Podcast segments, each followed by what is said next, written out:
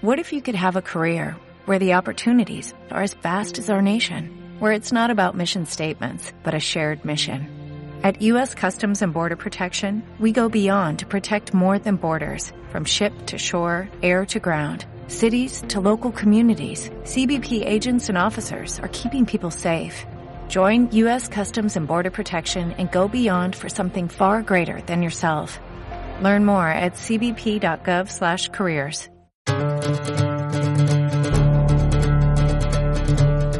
Muy buenas noches, eh, muy buenas noches, bienvenidos todos al debate en hora 20 de Caracol Radio.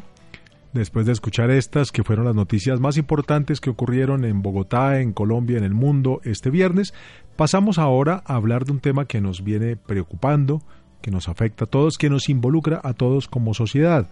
La normalización de la violencia, los constantes hechos de intolerancia que se ven a cada día en los noticieros de televisión, en las redes sociales, que les contamos a ustedes a cada momento en los espacios informativos de Caracol Radio. Vamos a analizar qué es lo que nos ha llevado a este escenario de tolerar la violencia, de normalizar la violencia, incluso de justificar la violencia.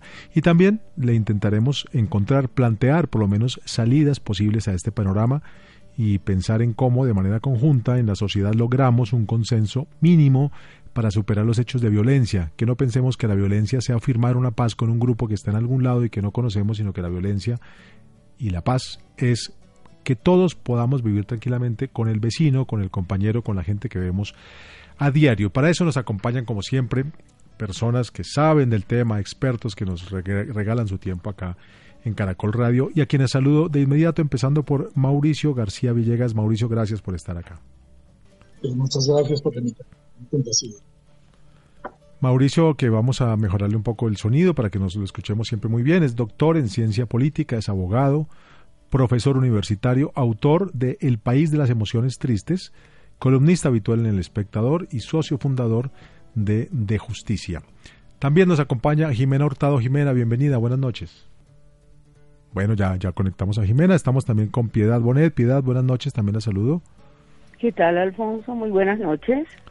Piedad es escritora, es autora de novelas como ¿Qué hacer con estos pedazos rotos? entre muchos otros títulos que ustedes bien conocen, es poeta, también columnista de El Espectador. Completa nuestro grupo Juan Carlos Flores. Juan Carlos, bienvenido. Alfonso, buenas noches, un placer estar con usted y saludo a, grandes amigos, Piedad, a Mauricio y también a Jimena Hurtado.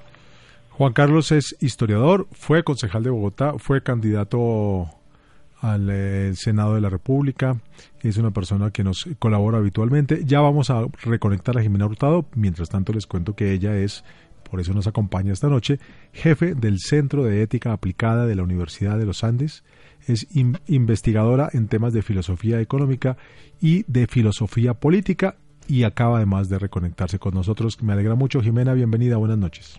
Gracias, buenas noches. Bueno, les decía que estábamos hablando sobre cada vez estos más frecuentes videos que circulan por redes sociales, lo que significa que son cada vez más frecuentes hechos de intolerancia que quedan registrados. Hombres en una moto que atacan a un bus que transportaba 30 niños. Una mujer que rompe un vidrio de un bus de Transmilenio, según parece porque el articulado no se detuvo como ella pensaba que debería. Un hombre que apuñala a una persona que después se supo extravió su encendedor y un tipo de contenidos eh, similares que invaden las redes, nos bombardean casi a diario. En la medida que estos videos nos llegan a través de las redes sociales, el rechazo, uno pensaría que fuera así, pero cada vez lo es menos, no es masivo a los actos de violencia e intolerancia, por el contrario aparecen muchos comentarios que intentan normalizar estos hechos, normalizar la violencia e incluso, como decíamos antes, cuando es peor, justificar el uso de la violencia. Un caso que es paradigmático por la cantidad de impacto que tuvo sucedió el domingo pasado cuando un hincha del Deportes Tolima irrumpió en el terreno de juego de un partido del fútbol profesional colombiano, golpeó a Daniel Cataño, jugador de Millonarios. Después de este hecho, pues han venido, por supuesto, las polémicas, las sanciones deportivas que conocimos incluso esta misma mañana y que contamos temprano en 6 AM de Caracol Radio. Pero lo que más nos llamó la atención fue que se hiciera justificación de la violencia, normalización de un acto que uno pensaría de entrada debería ser rechazado. Desde el mismo domingo empezamos a ver videos de muchísima parte de los asistentes al estadio aplaudiendo al agresor. Y a lo largo de la semana lo han puesto incluso algunos hinchadas de equipos rivales poniéndolo de ejemplo de cosas que deberían hacer en sus propios estadios. O han empezado a circular también por redes eh, colectas para ayudarle a pagar la plata que le van a cobrar como sanción en Ibagué se ha vuelto de alguna manera este agresor en eh, una especie de modelo a mostrar para algunas personas en el, mundo del fútbol. Y en lo corrido del 2023 lo que estamos hablando es de un hecho que ha generado muerte, muerte por intolerancia. Esta causal ha crecido cerca del 10% en comparación con las causas de muerte en 2022, 266 casos registrados en lo que apenas llevamos menos de dos meses de este año. El pasado, por intolerancia, se registraron cerca de 2.700 personas asesinadas en el país, siguiendo los datos que entrega la Policía Nacional. Este escenario, al parecer producto de polarización, de emociones exacerbadas, se suma a la división que genera en el país intenciones como el de la protesta social, el temor porque la violencia se reproduzca cuando se cita una marcha, por ejemplo, porque la polarización eh, pues que eh, nos acostumbramos de alguna manera a ver cuando hablábamos de políticas, de elecciones, de procesos de paz, de negociaciones con grupos armados, parece que nos está saltando por todas partes y que esto ha llevado a las cifras de las que estamos hablando. Con ese cuadro empezamos y quiero pedirles a ustedes, panelistas invitados esta noche, un primer vistazo, un panorama general de qué les hace pensar este, esta aparente normalización de la violencia que vivimos en el país. Empecemos con usted, Pida Bonet. Eh, bueno, eh, no me gustaría pensar que esto es un elemento constitutivo, digamos, del pueblo colombiano, de la naturaleza del pueblo colombiano, porque a veces se explica así, como que es una eh, expresión absolutamente, digamos, predeterminada por, por la historia que hemos tenido. Eh, mm, me parece que digamos que lanzo una primera conjetura para ir hacia lo político que me parece mucho más interesante porque es que lo demás no tiene una respuesta certera y es que hay una em, exacerbación em, de todo lo que son las emociones y una falta de control de lo emocional que yo creo que se ha multiplicado con lo de las redes sociales, las nuevas formas de comunicación, podríamos decirlo así. Hay, hay un autor español, es un politólogo que se llama Manuel Arias Maldonado, que, que habla de que de un tiempo para acá hay una especie de moda intelectual eh, que tiene que ver con valorar mucho el retorno de las emociones, darle un giro afectivo a, a todo, incluso a disciplinas que nunca tuvieron, digamos, ese cariz. Hay como una petición em, de incluir las emociones a la hora de examinar los comportamientos humanos en cualquier ciencia.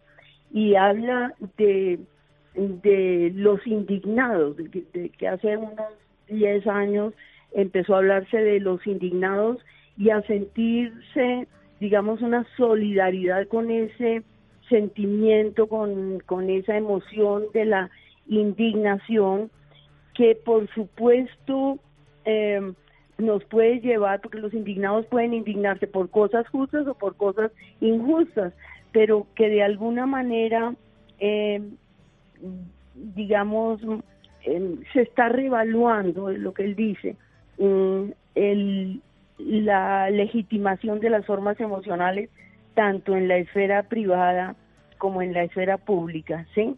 Eh, de manera que, que yo creo que se quitó un freno, se quitó un freno eh, en, el, en, en general en el mundo pienso, pero si eso además se da en una sociedad que tiene una tradición de violencia y que se ha experimentado la violencia desde siempre, eh, desde lo privado y también desde lo público, pues entonces yo creo que ahí mm, las emociones pueden romper unas fronteras que probablemente en otras sociedades no se rompen. Es lo que se me ocurre para comenzar.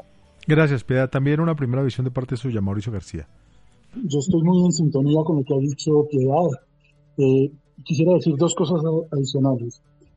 No solamente no tenemos en nuestros genes o en nuestra raza eh, una, una, una pulsión de, rebelión, de incumplimiento o de intolerancia.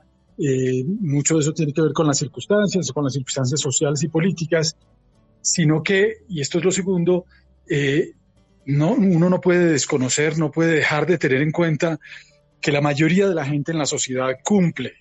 Eh, yo he hecho muchas investigaciones sobre incumplimiento de reglas en América Latina y los niveles de incumplimiento nunca superan, casi nunca superan el, 10%, salvo en circunstancias muy excepcionales. Por ejemplo, si usted revisa un, eh, uno algún semáforo de los más violados en Bogotá, con un tráfico infernal, eh, es muy posible que la gente que viola el semáforo en rojo no sea más del 10%. Eso es lo que hemos encontrado en las investigaciones. Entonces no hay que olvidar que la grandísima mayoría de la gente cumple con las normas, es tolerante con los demás, es razonable y además, eh, digamos, está en un espectro político intermedio. Eh, y eso tiene que ver con otra cosa que dijo Pilar, que es lo de las redes sociales. Lo de las redes sociales, sí creo yo, está afectando el debate democrático y la convivencia. Eso hay, hay mucho por investigar y ha pasado poco tiempo no se sabe suficiente, pero en los próximos años seguramente habrá muchas investigaciones al respecto. Pero lo que se sabe hasta ahora, por ejemplo, en los Estados Unidos, es lo siguiente. Eh, la mayoría de la gente en los Estados Unidos hace parte del espectro, digamos, eh, medio, del espectro político medio, es decir, no es radical, ni de un extremo ni del otro extremo. Solamente algo así como el 8% de los radicales son extremistas y el 7% de los demócratas son extremistas. Pero cuando uno revisa ese mismo espectro en las redes sociales, encuentra que los radicales son el 60%, es decir, que ya no hay 8% de republicanos, sino 30% de republicanos, y que, y, que los moderados ya no son el 80%, sino que son el 20%. Entonces, en las redes sociales sí hay una, hay una de los radicales. Y claro, esto no es meramente simbólico, esa sobrerepresentación de los radicales y de los intolerantes tiene efectos en la realidad. Y esos efectos los estamos viendo. Pero repito, ahí hay que hacer mucho más investigación. Esto no nos puede conducir tampoco a suprimir las redes sociales, que eh, digamos que tienen cosas muy positivas de inclusión, eh, etcétera, eh, pero que tienen muchos peligros y estamos viendo parte de esos peligros. Esas son las dos primeras anotaciones que yo quisiera hacer. Gracias, Mauricio. También una primera intervención para usted, de Jimena Hurtado. Sí, gracias. Eh, yo voy a seguir como en la línea de lo que estaban diciendo Mauricio y Piedad, eh, pero también haciendo como una, eh, yo creo que una distinción puede que sea semántica entre emociones y pasiones, porque si lo pensamos, esto de las emociones también permiten la apertura, permiten la comunicación, permiten la identificación y el reconocimiento del otro. Entonces, en ese sentido, me parece que eh, las emociones son una forma de comunicación muy poderosa. As a new Western Union customer, you can enjoy a $0 transfer fee on your first international online money transfer. Send money to your family and friends back home the fast, easy, and reliable way. Visit westernunion.com or download our app today to get started, and your first transfer fee is on us. FX gains apply, not available for credit cards and transfers to Cuba. Services offered by Western Union Financial Services, Inc., and MLS 906983 or Western Union International Services LLC and MLS 906985. Poderosa que puede ser eh, positiva también.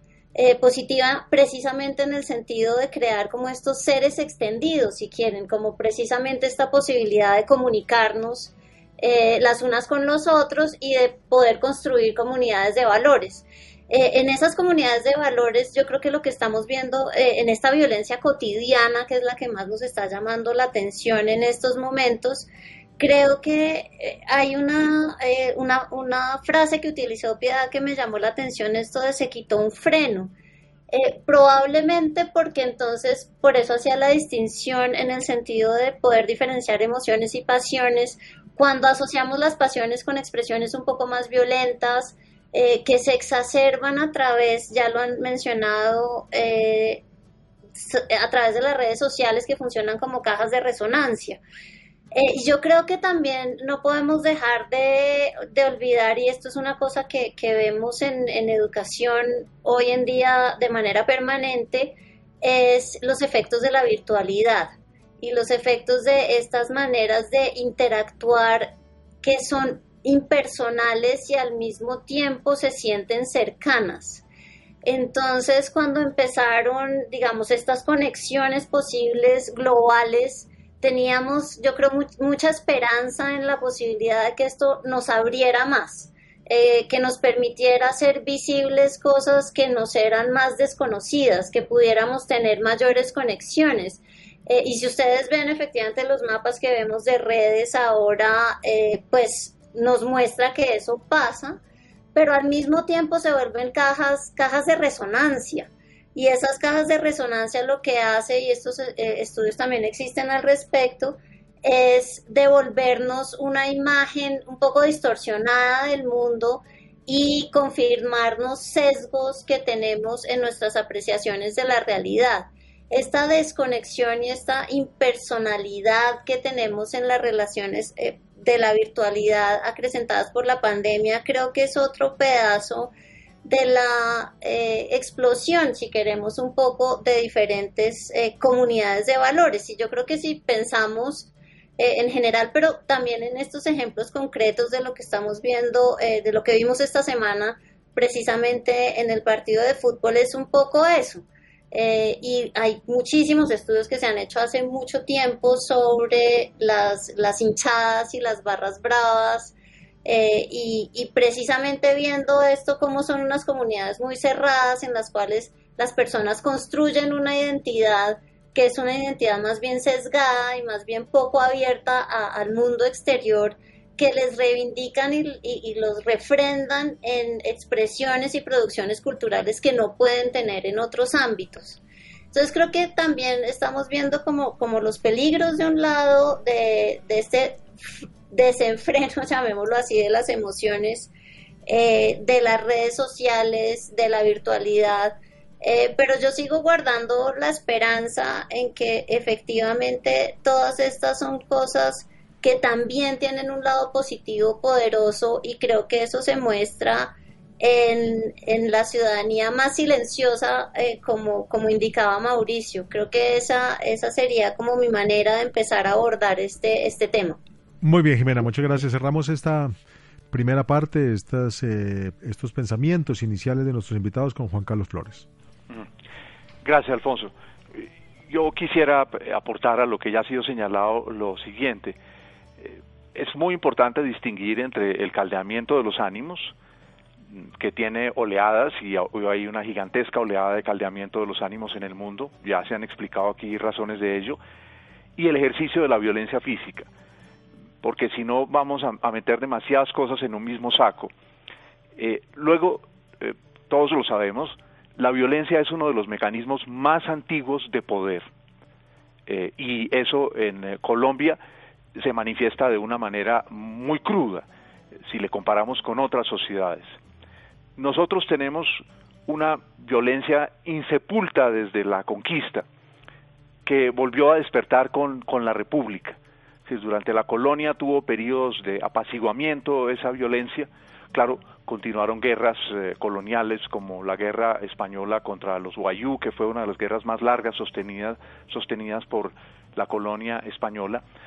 Pero, pero esa violencia insepulta de la conquista siguió allí. ¿Por qué insepulta?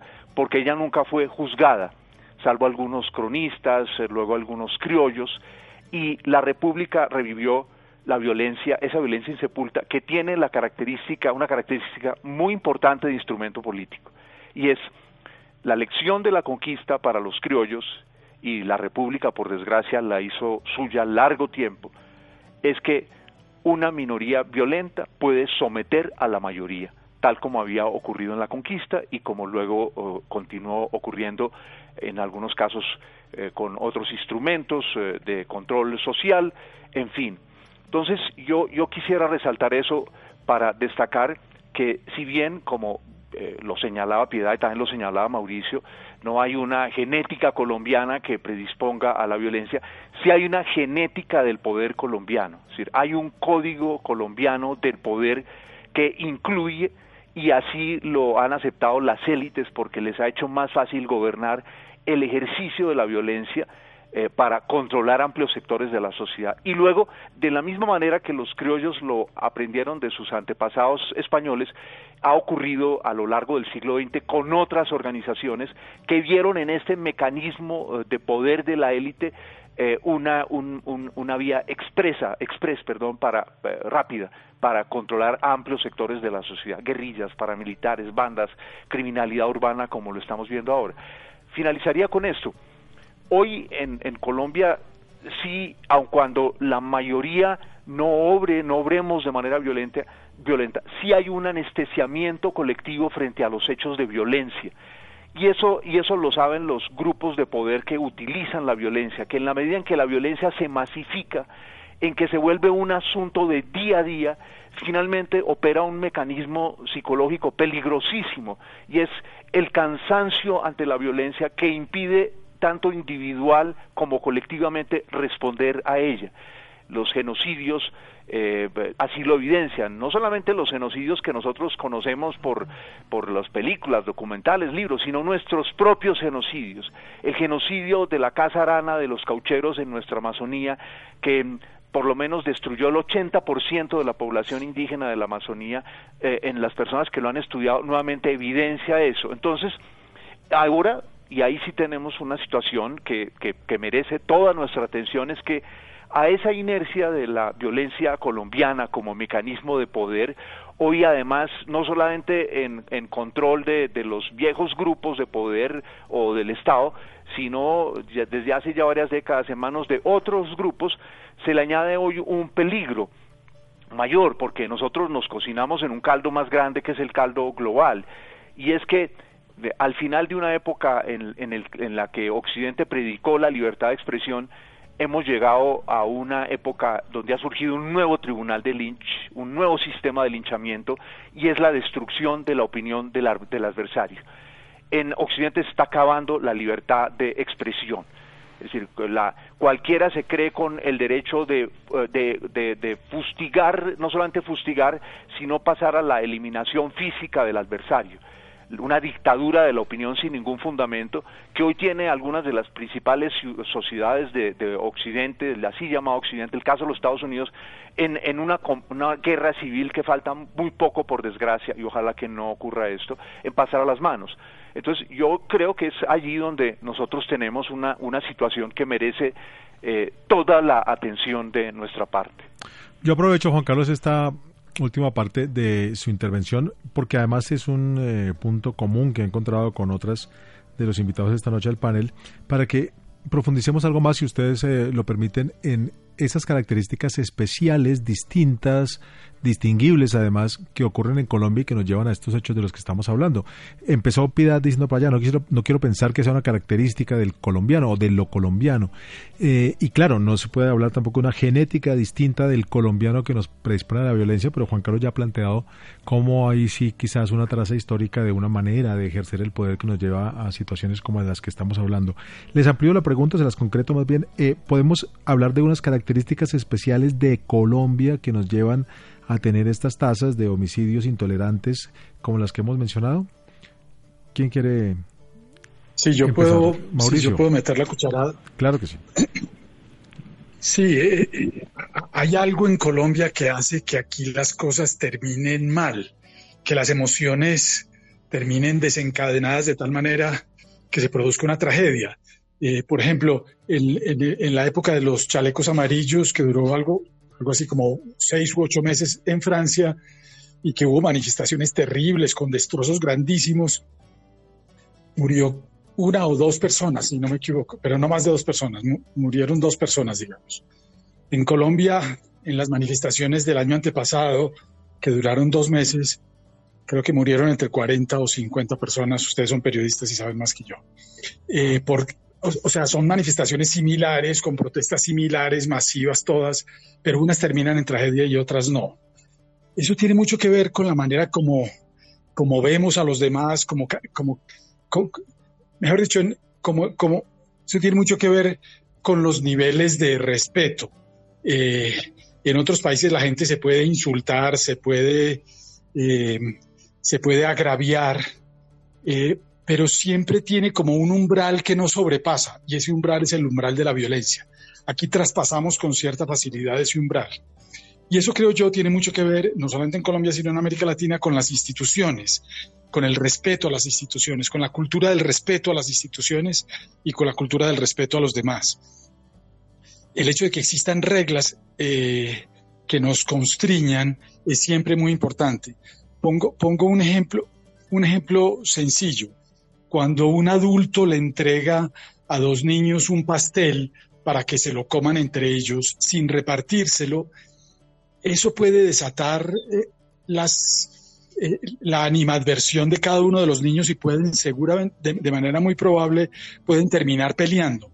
En cambio, si el adulto les divide la torta por la mitad y le entrega a cada uno su parte, eso pacifica a los niños. ¿Por qué? Porque hay una regla y porque el adulto les impone una regla. La, la, falta de reglas y la falta de una cultura ciudadana del respeto son eh, particularmente precarias en nuestra sociedad y yo creo que son dos de las cosas que contribuyen a que el desfogue de nuestras emociones termine de manera trágica. Pues eh, muy buen punto el que usted pone, Mauricio, y le quiero decir que en Colombia la cifra fue mayor. En las protestas del 21 registramos 83 fallecidos y, por ejemplo, en Perú, comparándolo también, ya que usted lo hacía con Francia, en Perú en este año van 54. Creo que Jimena nos eh, a decir algo, ¿no?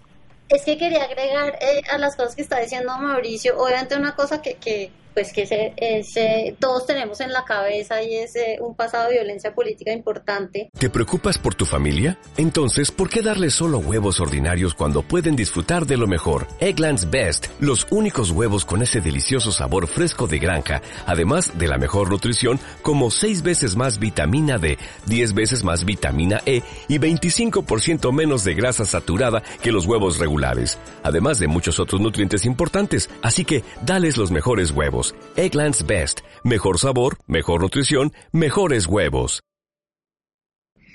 Que, que, creo que también ha contribuido de, pues, una de las cosas que estaba diciendo Juan Carlos, pero también a, este proceso de, eh, de la restricción en las formas de manifestación ciudadana.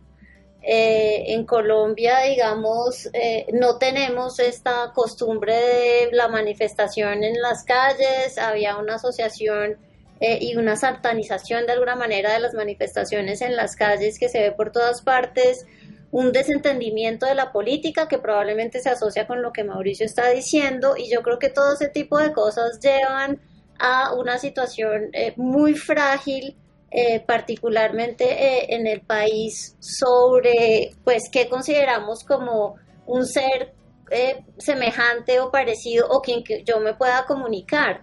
Creo que tenemos poca práctica en el ejercicio de la conversación porque la conversación ha sido ocupada, esos espacios han sido ocupados por otras formas de expresiones y de interacciones. Eh, y lo que yo creo que veo un poco ahora en las, en las generaciones más jóvenes, por ejemplo, es esta profunda desilusión eh, y por lo tanto caída en la legitimidad de las instituciones que me parece particularmente preocupante porque es eh, un desentendimiento de la política a la vez con unas reivindicaciones políticas que son muy aislantes que en vez de construir, entonces, si, si partimos de la incomunicabilidad de la experiencia personal, hace que efectivamente los canales de comunicación cada vez sean más frágiles y más, más delicados eh, y, y, precisamente impidan estas conversaciones que son la manera, yo creo, de permitir la autorregulación de las emociones por una parte y la construcción de tejido social por la otra. Creo que hay un proceso de segmentación precisamente esto de eh, no podemos nunca hablar en nombre de otro o desde nuestra propia experiencia solamente podemos hablar de una manera muy limitada que hace que la conversación eh, y el espacio político esté siendo aún más resquebrajado de lo que ha sido tradicionalmente. No creo, y termino con esto, que sea eh, específico de Colombia, pero sí creo que tenemos efectivamente una tradición histórica que eso hace que sea un poco más preocupante y por, probablemente le deberíamos poner más atención de lo que de lo que se hace en otros en otros lugares. Queremos saber si, si Piedad y Juan Carlos tienen otras opiniones sobre este punto, pero vamos a hacer una pausa muy breve para la actualización de, las, de los deportes en esta noche de viernes. Ya regresamos al debate en hora 20.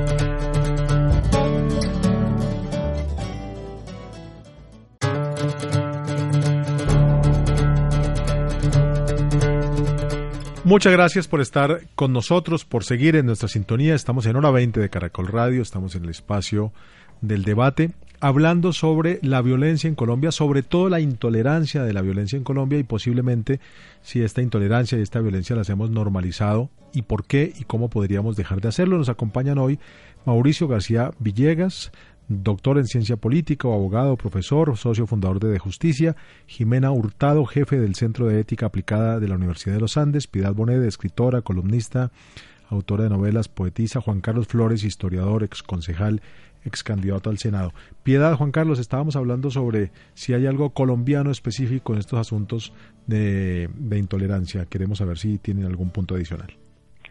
A ver, yo quisiera, yo quisiera eh, tocar uno de los temas que tocó Mauricio y es el de la falta de respeto por los demás que tiene que ver con el abandono estatal, con la no presencia del Estado en muchas regiones, eh, digamos, sí, con la sensación de que estamos a merced nuestra y entonces muchos grupos eh, reaccionan eh, ante esa ausencia, digamos, como luchando por sus derechos y sin tener un límite llegan hasta la violencia, ¿no?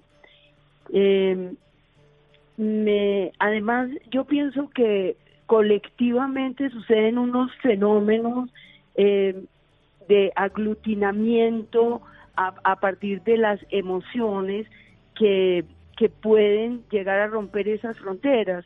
Mm, por ejemplo, lo que vimos en el fútbol, ¿no?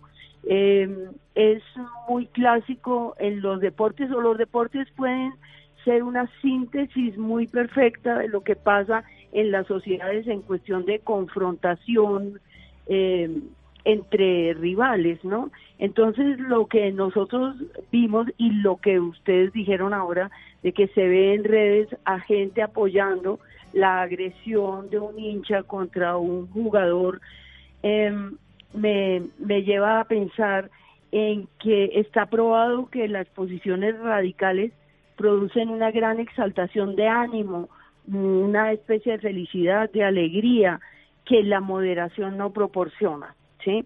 Eh, entonces, odiar colectivamente, por ejemplo, puede producir una eh, exaltación que se parece a la felicidad. Y eso quisiera relacionarlo con una cosa más global, que es eh, el desprestigio de la moderación el, el, desprestigio de la ecuanimidad en política, por ejemplo, y también hasta cierto punto el desprestigio de la razón como el mejor, eh, digamos como el ideal regulativo de los gobiernos democráticos. Estoy pensando en, en Trump, por ejemplo, ¿sí? Entonces, eh, me parece que, por ejemplo, la el centro aquí no triunfó, digamos, en estas elecciones, pero no solamente no triunfó, sino que estuvo tremendamente eh, desprestigiado, eh, porque a la gente le parece que esa mm, forma de gobernar liberal, eh, razonada, mm, ecuánime, serena, es es aburrida, por decirlo de alguna manera, es fría, eh, no toca los sentimientos de la gente.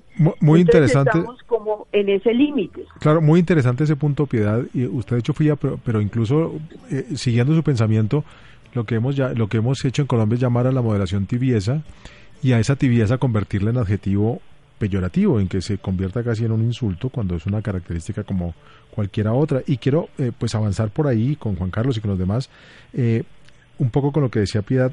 ¿Por qué creen ustedes que tendemos a defender esos actos de violencia? ¿Por qué defendemos al quien destroza la, o la paloma de la paz, el símbolo de la paloma de la paz en una marcha? ¿Por qué defendemos a quienes en la primera línea ejercían la violencia? ¿Por qué defendemos todas estas cosas?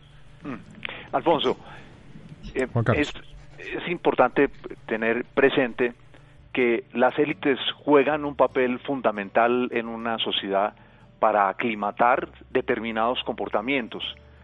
En el caso de la violencia, eh, pues, los, los, estudios sobre violencia señalan en diversas sociedades, señalan el papel que puede jugar la autocontención de las élites al enviar un mensaje al resto de la sociedad que la violencia no es admisible para resolver la gran mayoría de los conflictos que por, las por los cuales una sociedad necesariamente debe atravesar. Al mismo tiempo, si, uno, si las élites no emplean la autocontención y mantienen el instrumento de una violencia masiva, recurrente, para, para cerrar eh, las, las, las, las posibilidades de, de que otros grupos sociales intenten resolver conflictos por la vía de movilizaciones, por eh, las demandas de más derechos, en fin, etcétera, etcétera, pues la violencia se convierte en, en, una práctica que el resto de la sociedad considera legítima. Es decir, no es simplemente somos nosotros como individuos actuando siguiendo nuestras emociones, no. Ellas se juegan, las emociones se juegan en un, en un terreno mucho mayor donde las reglas no las establecemos nosotros como individuos, donde las reglas finalmente las establece un poder y ese poder tiene una dinámica. Un, ejemplo concreto al respecto de autocontención. Cuando, cuando Gandhi, siguiendo a Thoreau y siguiendo a Tolstoy, plantea la no violencia, tiene frente a sí un poder imperial terrible, por supuesto, pero que se autocontuvo en el deseo de algunos extremistas de que lo que había que hacer era eliminar a ese fakir, como despectivamente le llamaron miembros prestigiosísimos de la élite inglesa, como incluso incluido Winston Churchill. Pero el imperio británico, que había desarrollado guerras a lo largo y ancho del mundo, se contuvo, se autocontuvo en ejercer violencia, los metió a la cárcel, pero, pero su vida contra su vida no se atentó. Entonces, en, en el caso de Colombia, yo creo que hay, hay un, habría un peligro si, si el diagnóstico se redujese a que somos nosotros los individuos con, con nuestras emociones que no nos somos capaces de controlarnos. Tenemos una responsabilidad, por supuesto, está el libre, libre albedrío, pero al mismo tiempo hay unas reglas de juego hay unos sistemas, hay unos aparatos de la violencia que las élites controlaron durante siglos y ellos, ellos no tuvieron esa autocontención en Colombia y eso hizo que en el código genético político, subrayo, es un código político de funcionamiento del poder en Colombia, la violencia se convirtió en una herramienta en la, frente a la cual no había los mayores reparos por parte de un sector bastante amplio de los grupos de poder. Eh, y luego otros sectores dijeron, no, el camino es ese, el camino es el utilizar la violencia y los costos al final no van a importar y de hecho en Colombia todavía el tema de los costos de la violencia, que es lo que yo señalaba, que, era esa violencia insepulta de la conquista, no hubo mayores costos para el ejercicio de esa violencia y todavía los colombianos nos debatimos frente a esos costos. Entonces yo, yo sí, a mí sí me gustaría subrayar que estando los individuos con responsabilidades frente a nuestras emociones, ellas se desenvuelven en un terreno mucho más amplio en el cual no son los individuos aislados los que crean las reglas, yo sí, sí puedo. claro.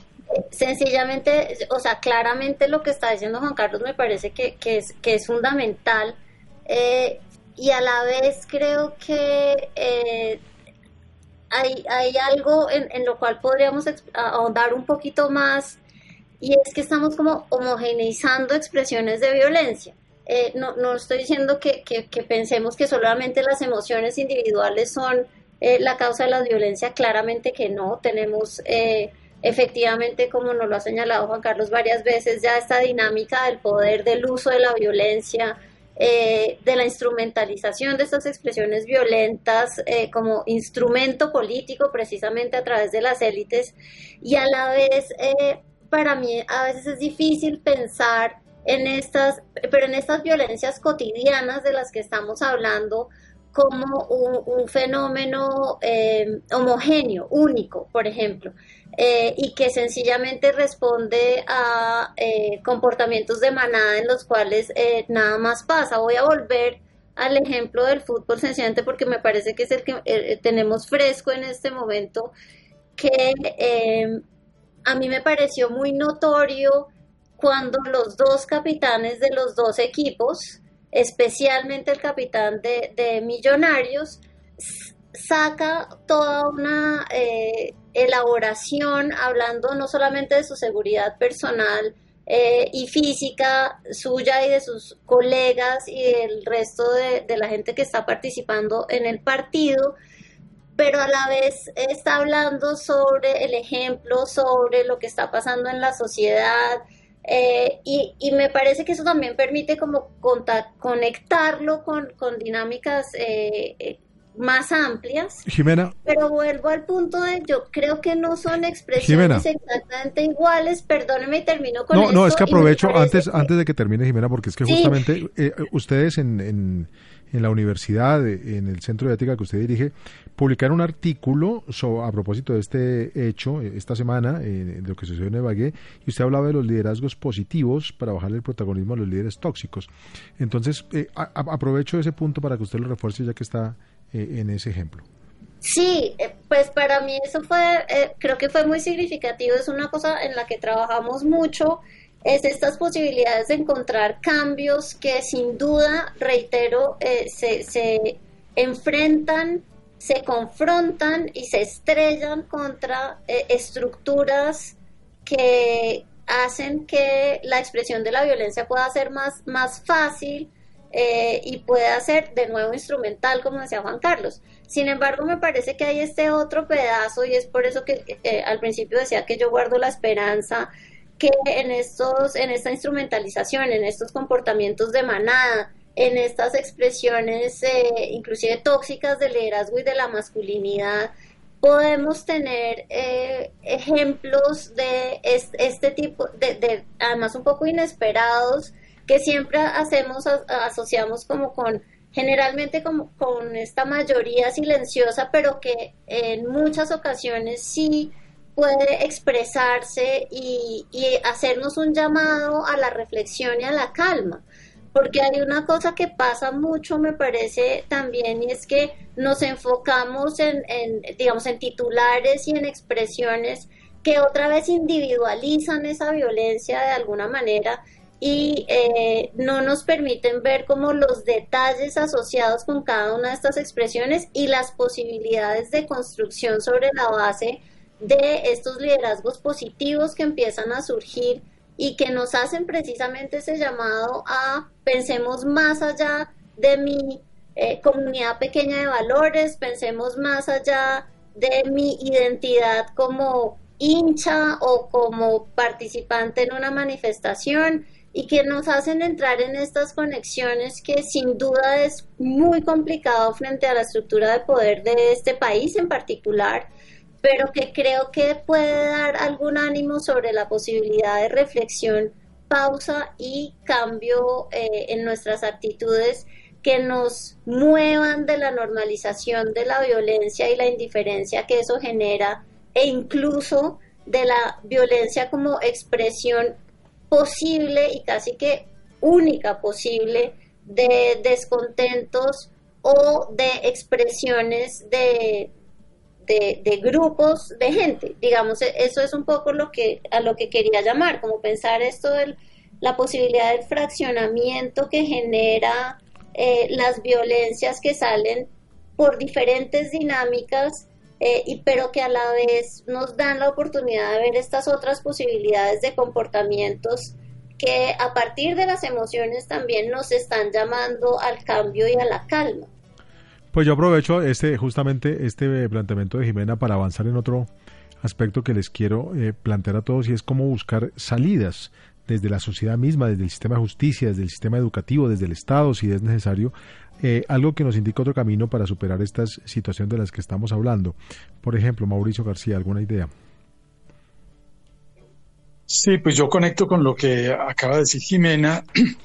A mí me parece que es muy importante, eh, y esto tiene que ver con lo primero que dije eh, al inicio de esta conversación, es muy importante hacer visible esa sociedad que es tolerante, que cumple y que es ampliamente mayoritaria.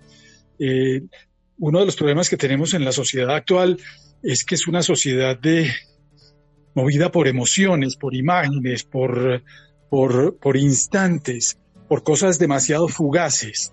Los periodistas, la mayoría de los periodistas, no todos, eh, están, trabajan de, a partir de una dinámica eh, del rating y de, y, de lo que es tendencia. Y lo que es tendencia no siempre es lo que es importante. Hay una confusión entre, eh, entre lo visible y lo importante que es nefasta.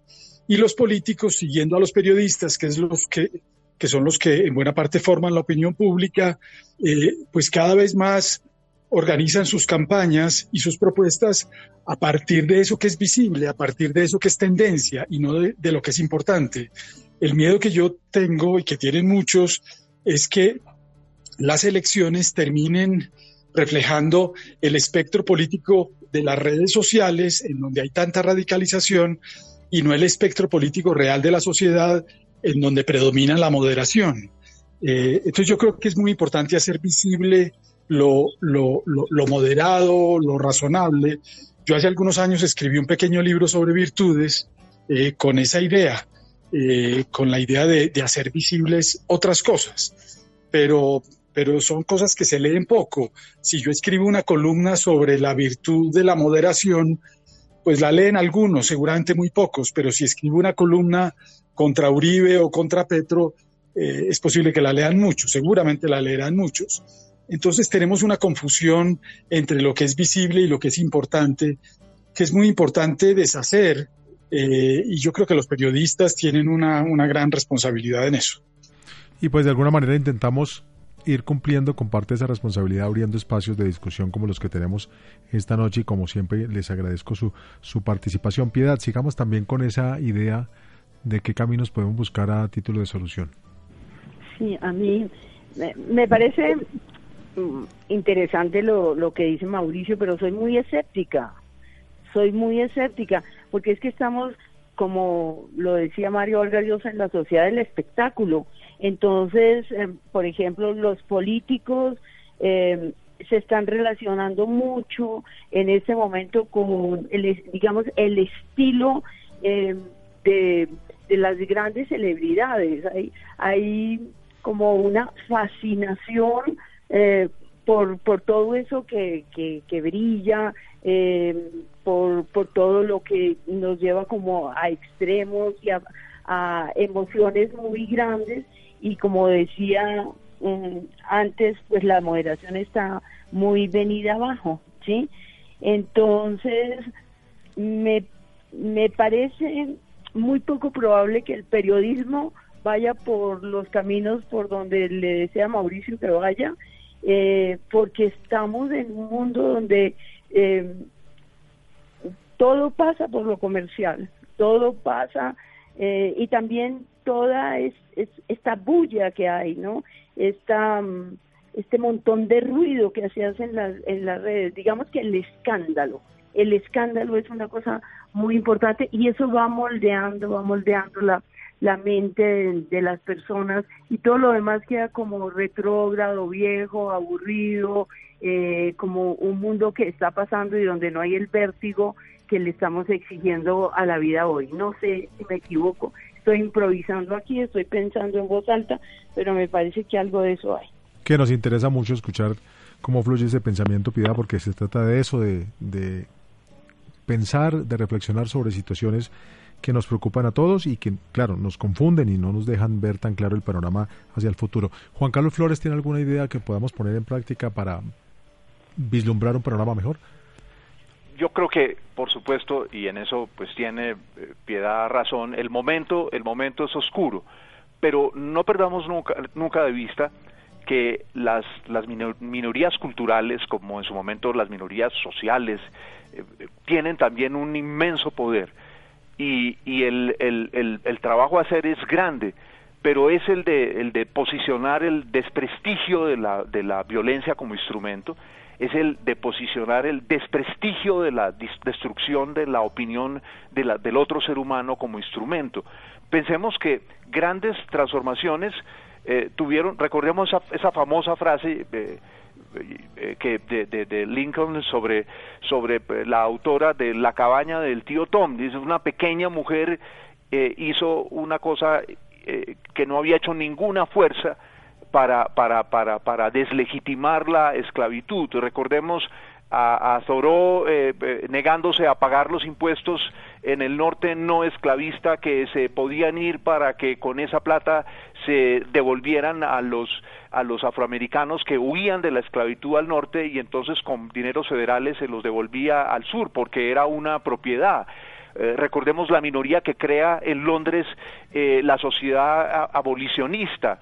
Eh, recordemos a los, los clérigos de los Estados Unidos que empezaron a sostener, hombre, esto, esto es una, una cosa espantosa que nosotros mismos estemos promoviendo el consumo del opio en China y en Filipinas, destruyendo millones de vidas. De manera que yo lo que diría es, no debemos de cejar en nuestro trabajo. Eh, lo que lo que plantea eh, Piedad eh, y lo tiene una voz respetada para plantearlo en diversos lugares. Lo, lo que plantea Mauricio en, en, sus trabajos y Mauricio esos trabajos suyos tienen lectores. Cuántas obras van ya de su último libro pues el de las emociones una cosa impresionante también. Piedad es una de las novelistas más leídas en Colombia y en otros lugares de nuestro universo castellano. Jimena hace su labor en los Andes. Entonces, yo lo confieso, yo soy, eh, tengo un defecto, soy optimista de nacimiento, pero además puedo aportar elementos acerca del inmenso poder de minorías transformadoras, porque al final los seres humanos buscamos lo trascendente. Esto es una pérdida de camino terrible, pero recuerden ustedes lo que se decía del libro impreso cuando apareció, que eso solo se iba a imprimir basura y, y hasta el siglo XIX todavía existían autores de tamaña importancia como Tolstoy que consideraban que la imprenta al final había hecho un daño inmenso. Y hoy tenemos seguramente cosas espantosas, se siguen imprimiendo y vendiendo los protocolos de los sabios de Sion, pero también se leen otras muchas cosas interesantes. Pensemos el, en la ebullición de librerías que hay hoy en Bogotá, en sitios donde no había, no había librerías. ¿Cuántas librerías hay hoy en Teusaquillo? El Fondo de Cultura Económico está pensando en abrir una eh, librería en Ciudad Bolívar. Yo, yo, yo tengo fe en el poder de la razón humana para corregir el rumbo. Y yo lo que tengo que hacer es, primero porque se nos acaba el tiempo, pero segundo porque no puedo tapar esa voz optimista de Juan Carlos Flores, cerrar acá el programa para ver si ese cierre optimista nos da, aunque sea una luz de esperanza para todos. Juan Carlos, muchas gracias. Gracias, Jimena Hurtado. Mauricio García Pidabone, muchas gracias a ustedes por habernos acompañado estas noches, por habernos compartido su pensamiento, sus ideas sobre este asunto.